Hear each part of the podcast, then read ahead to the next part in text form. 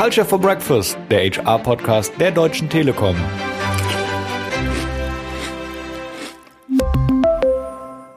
Herzlich willkommen zu Culture for Breakfast, dem HR-Podcast der Deutschen Telekom. Heute wollen wir über das Thema Mindfulness oder auf Deutsch Achtsamkeit sprechen. Und unser heutiger Gast arbeitet nicht nur bei uns im Top Executive Development, sondern kennt sich vor allem auch ganz besonders gut mit diesem Thema aus. Herzlich willkommen, Gesa Hauser. Hm, vielen Dank, Roman. Und vielleicht erzählst du unseren Zuhörern mal, was verbindet dich überhaupt mit diesem Thema jetzt mal abseits von deinem eigentlichen Job bei der Telekom so genau? Ja, also ich habe so ungefähr vor 20 Jahren angefangen zu meditieren, einfach aus purer Neugierde heraus, also gar nichts anderes, was da dahinter stand und habe da die unterschiedlichsten Erfahrungen gemacht von totaler Frustration, das ist überhaupt nichts für mich, das kann ich nicht hinzu. Und das ist es jetzt geworden, ein totaler Anker in meinem Leben gibt mir ein Gefühl von, ich kann mich wieder fokussieren, ausrichten, mitten im Tag, am Anfang des Tages, wann auch immer ich diese Möglichkeit habe. Und inzwischen ist es halt auch so geworden, dass ich mich so habe ausbilden lassen, dass ich damit auch anderen Menschen irgendwie selbiges bieten kann. Und das ist natürlich total wichtig für mich.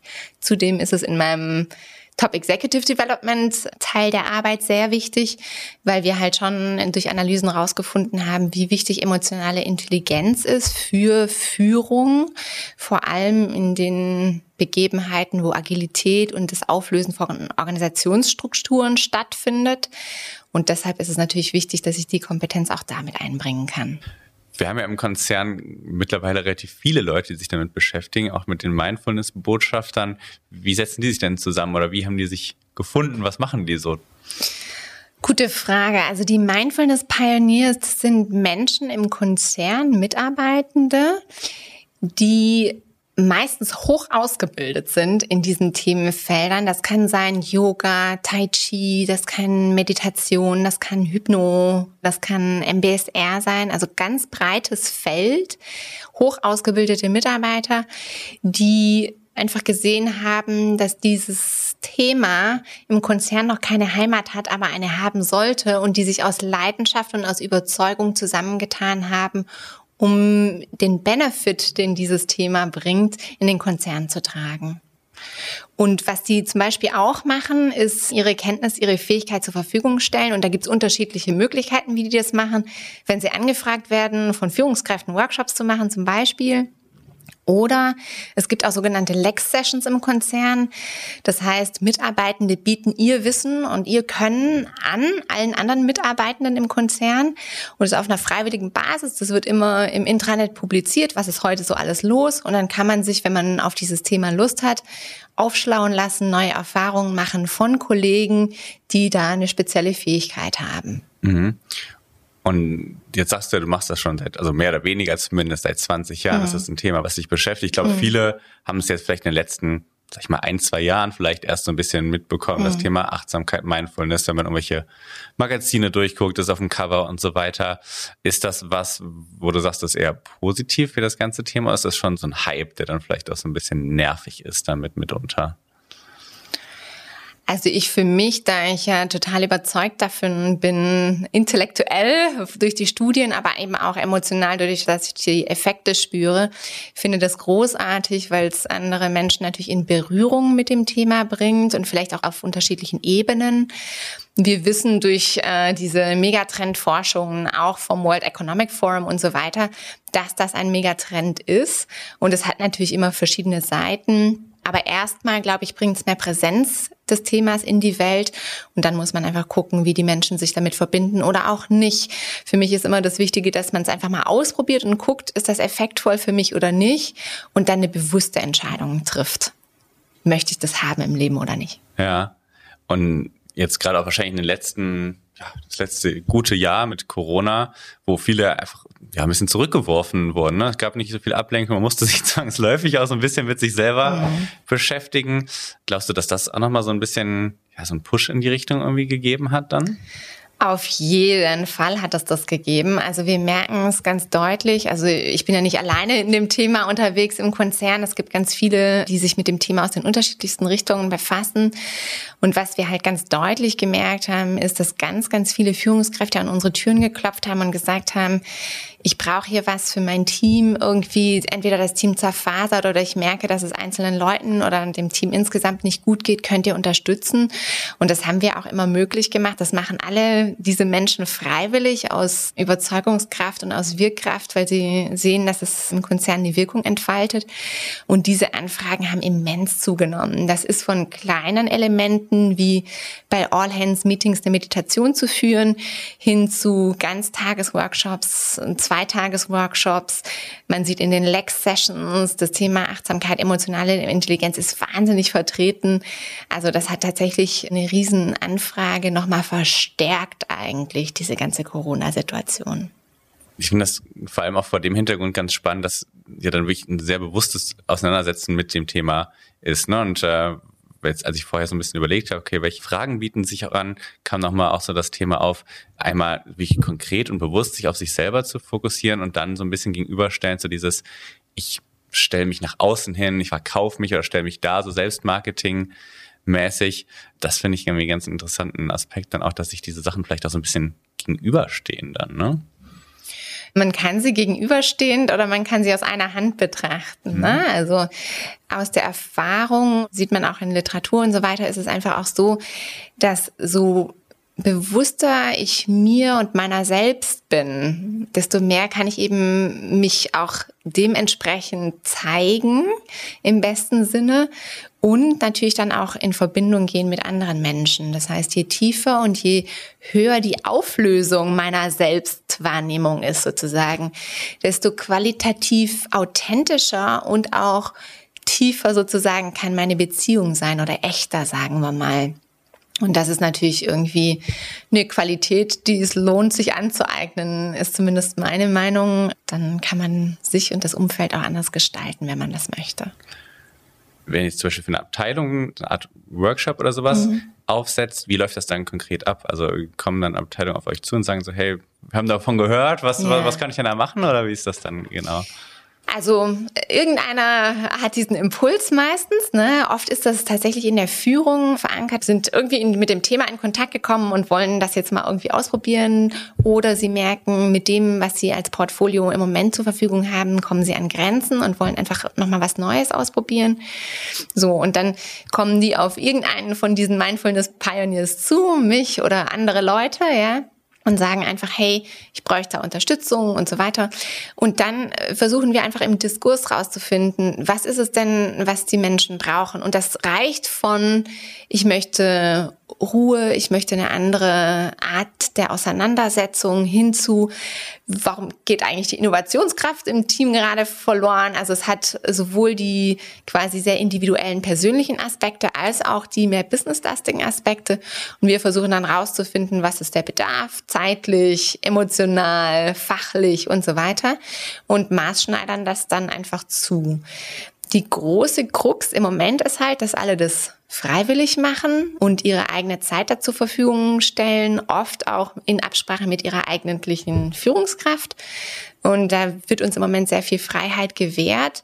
Nichtsdestotrotz äh, würde ich auch einen großen Dank und eine große Wertschätzung an diese Menschen bringen wollen, weil das ist echt ein Riesending im Moment und wir versuchen an allen Ecken und Enden zu helfen und hoffen, dass auch irgendwann dieses Thema fest verankert ist in der Organisation und da treiben wir darauf hin, dass wir sehen, es ist ein Thema, was nicht Individuen aus Passion vorantreiben, sondern was sowohl einen individuellen als auch einen unternehmerischen Wert hat und damit eine Verankerung in HR oder einer anderen Struktur einfach auch braucht. Und dieser unternehmerische Wert, den du gerade angesprochen hast, du sagst zwar, auf der einen Seite kommen viele Führungskräfte dann ja. auch auf euch zu.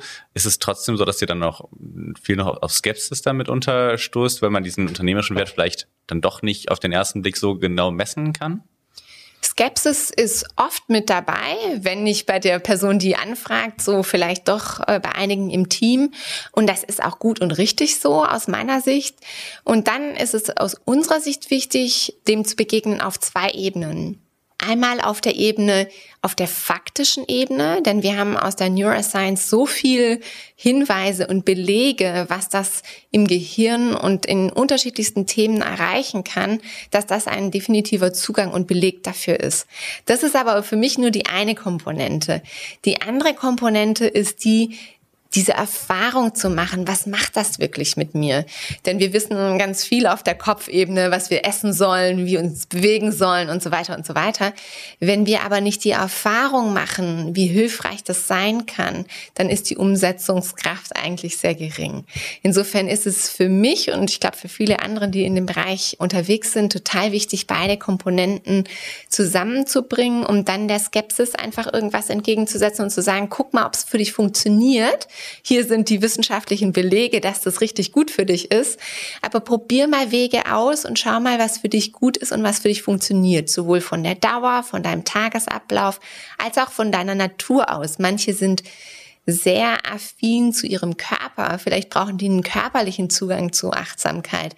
Manche tun sich gut, einfach nur in Ruhe und Stille zu sitzen. Manche kommen über den Körper, manche kommen über die unterschiedlichsten Sachen. Und insofern finde ich es immer schön, die ganze Palette anzubieten, um dann zu gucken, was ist deins? Was hilft dir?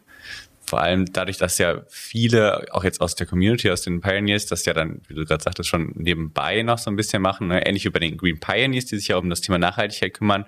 Und ich glaube, da ist auch immer der Mehrwert, so einfach sagen, so, hey, mach einfach das, was dir passt, ne, so und was dir auch vielleicht jetzt leichter fällt. Es muss ja nicht immer jeder direkt total perfekt sein. Ne? Das ist, glaube ich, auch mal ein wichtiger Punkt, das irgendwie mit zu betonen. Finde ich total wichtig, weil viele haben, glaube ich, so dieses Bild im Kopf, ne? Die Person, die im Lotus sitzt, eine Stunde in Stille auf dem Meditationskissen sitzt, ja. Das ist vielleicht so ein Bild, was im Kopf verankert ist, was, wenn man es dann macht, am Anfang vielleicht auch wirklich schwierig ist und einfach ähm, weit den Rahmen übersteigt. Und deshalb bin ich genau wie du, wenn mich Menschen fragen, ne, was soll ich denn jetzt machen und so weiter, würde ich immer sagen, spür doch demnach, was für dich leicht ist. Wir sind oft so ein bisschen asketisch und diszipliniert mhm. unterwegs. Das hat auch einen Wert. Aber ich würde immer sagen, guck mal, was dir leicht fällt, was dir leicht einen guten Effekt gibt und mach doch das erstmal, bevor du dich jetzt zwingst, irgendwas zu machen, was vielleicht wieder deiner Natur eigentlich ist ich glaube, unsere Zuhörer sind wahrscheinlich auch auf einem sehr unterschiedlichen Level, was das Wissen jetzt angeht. Wenn wir jetzt nochmal drauf schauen, einmal Empathie und emotionale Intelligenz. Wie kann man das so abgrenzen? Ist man automatisch emotional intelligent, wenn man empathisch ist und andersrum? Oder wie hängt das zusammen, würdest du sagen? Mhm. Also wir wissen aus der Hirnforschung, dass Menschen für Empathie angelegt sind. Und das ist evolutionär ja ganz leicht zu erklären. Ne? Wir sind ja nicht singuläre Wesen, sondern wir brauchten einander, um zu überleben, um uns fortzupflanzen und so weiter. Insofern ist das angelegt im Gehirn. Ja? Also man sieht, dass wenn man selber Schmerzen empfindet, ähnliche Areale sozusagen im Scan aufleuchten, wie wenn ich ein Gegenüber habe und sehe, dass derjenige im Schmerz ist. Ja?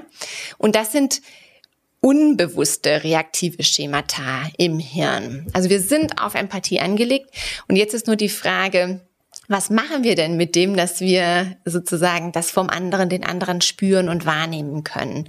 Und da wissen wir halt auch, dass bestimmte Faktoren Empathie fördern und bestimmte Empathiefaktoren die Empathie sozusagen dämpfen. Mhm. Und wenn wir das wissen, können wir damit natürlich spielen und sagen, okay, wenn zum Beispiel es hinderlich ist, das Gefühl zu entwickeln, du bist nicht in meiner Gruppe, du gehörst nicht zu mir, zu meinem Team, zu meinem Bereich, zu meinem äh, Division oder wie auch immer, dass das Empathie senkt, dann können wir dann natürlich gegensteuern und sagen, okay, dann mach doch bewusst den anderen Schritt und mach dein Gegenüber Teil deines Teams und sag, okay, du arbeitest zwar in Finance und gehst mir tierisch auf den Zeiger mit Controlling, ja, aber das, was du tust, hat einen Sinn für das Unternehmen, denn wir beide wollen, dass die Telekom erfolgreich ist und ja. das ist unser Arbeitsgeber, ja.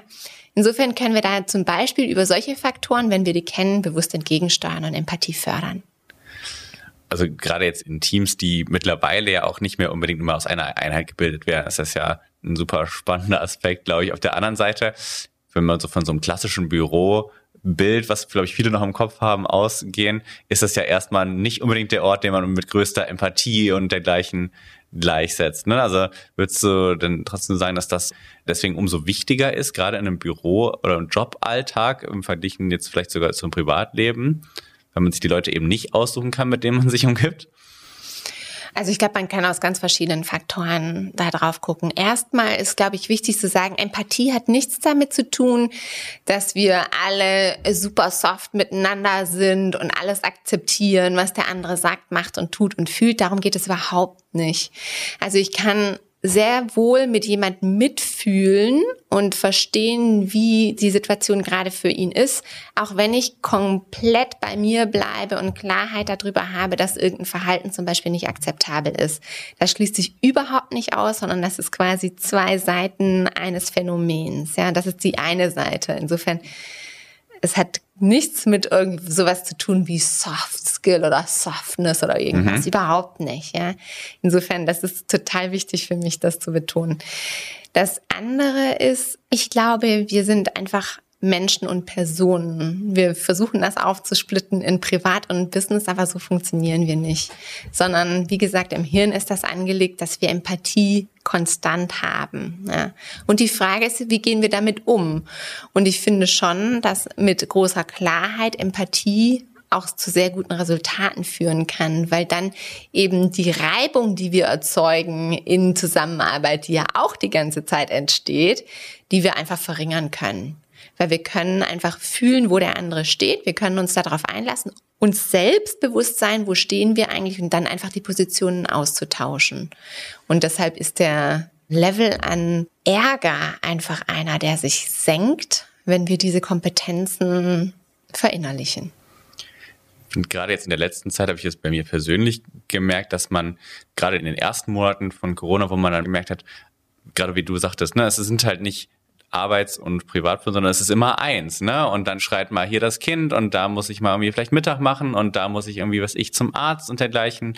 Ich finde, das hat dafür gesorgt, dass man viel mehr irgendwie die Kolleginnen und Kollegen auch als diese Mischform quasi aus Kollegin und äh, Privatperson irgendwie wahrnimmt. Ne? Das fand ich, wenn es irgendwie eine gute Sache von Corona gab, dann war es für mich irgendwie diese eine, mhm. ne? dass mhm. man irgendwie ein bisschen mehr Rücksicht und Verständnis vielleicht auch füreinander aufbringt. Ja, man hat definitiv, glaube ich, mehr Einblicke in die kompletten Welten der anderen bekommen. Mhm. Ja, kann ich verstehen. Merkst du denn, wenn du dich jetzt schon so lange auch damit beschäftigst, dann deutlich schneller, wie emotional intelligent oder wie weit jemand oder wie gut jemand bei so einem Thema ist, jetzt gerade auch in Richtung Führungskräfte mal gedacht, also Executive Level?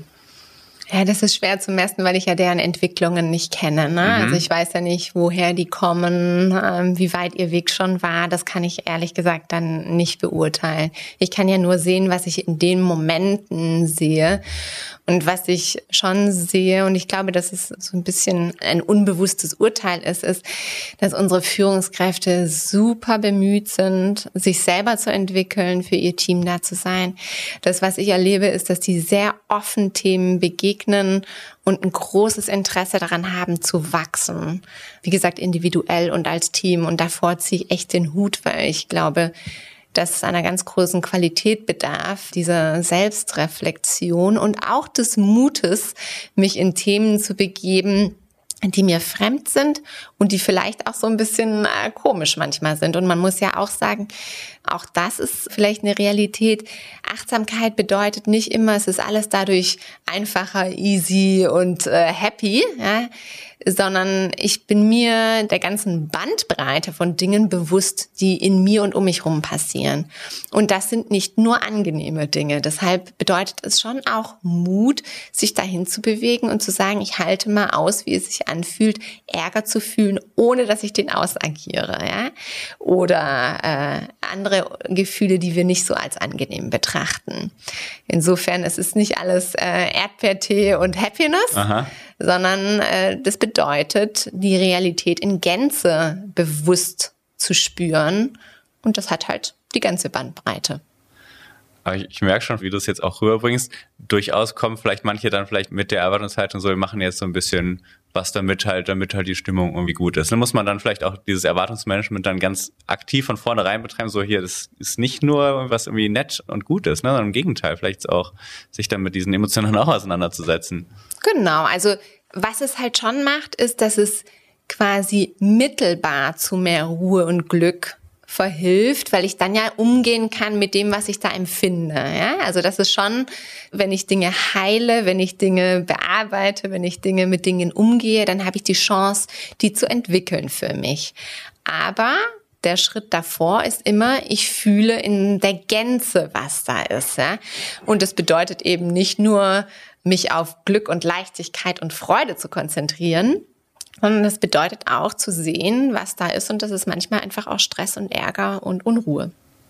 Jetzt habe ich mir natürlich noch die obligatorische Frage aufgestellt, so wie kann ich starten? Traue ich mich fast gar nicht zu fragen, weil du sagt, schon sagtest, es ist so wahnsinnig individuell. Aber vielleicht hast du trotzdem so zwei, drei Tricks, wie ich mich mit dem Thema auseinandersetzen kann, wenn ich bisher noch gar keinen richtigen Plan davon habe, vielleicht sogar.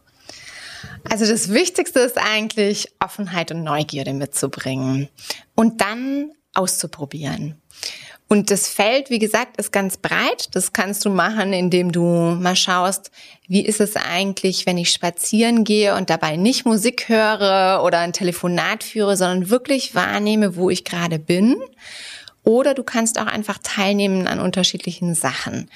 Ich zum Beispiel habe mir bei Corona gedacht, was kann ich vielleicht irgendwie machen, um Menschen durch diese Zeit zu helfen. Ich bin in unterschiedlichen Meditationsformen ausgebildet und habe gedacht, vielleicht ist es was für Menschen und habe einfach angefangen, um 12.30 Uhr bis 12.45 Uhr an jedem Arbeitstag eine Meditation anzuleiten.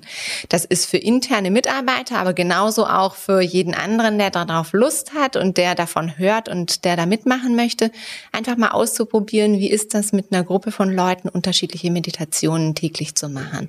Und das können Leg-Sessions äh, sein. Da haben wir vorher schon drüber gesprochen.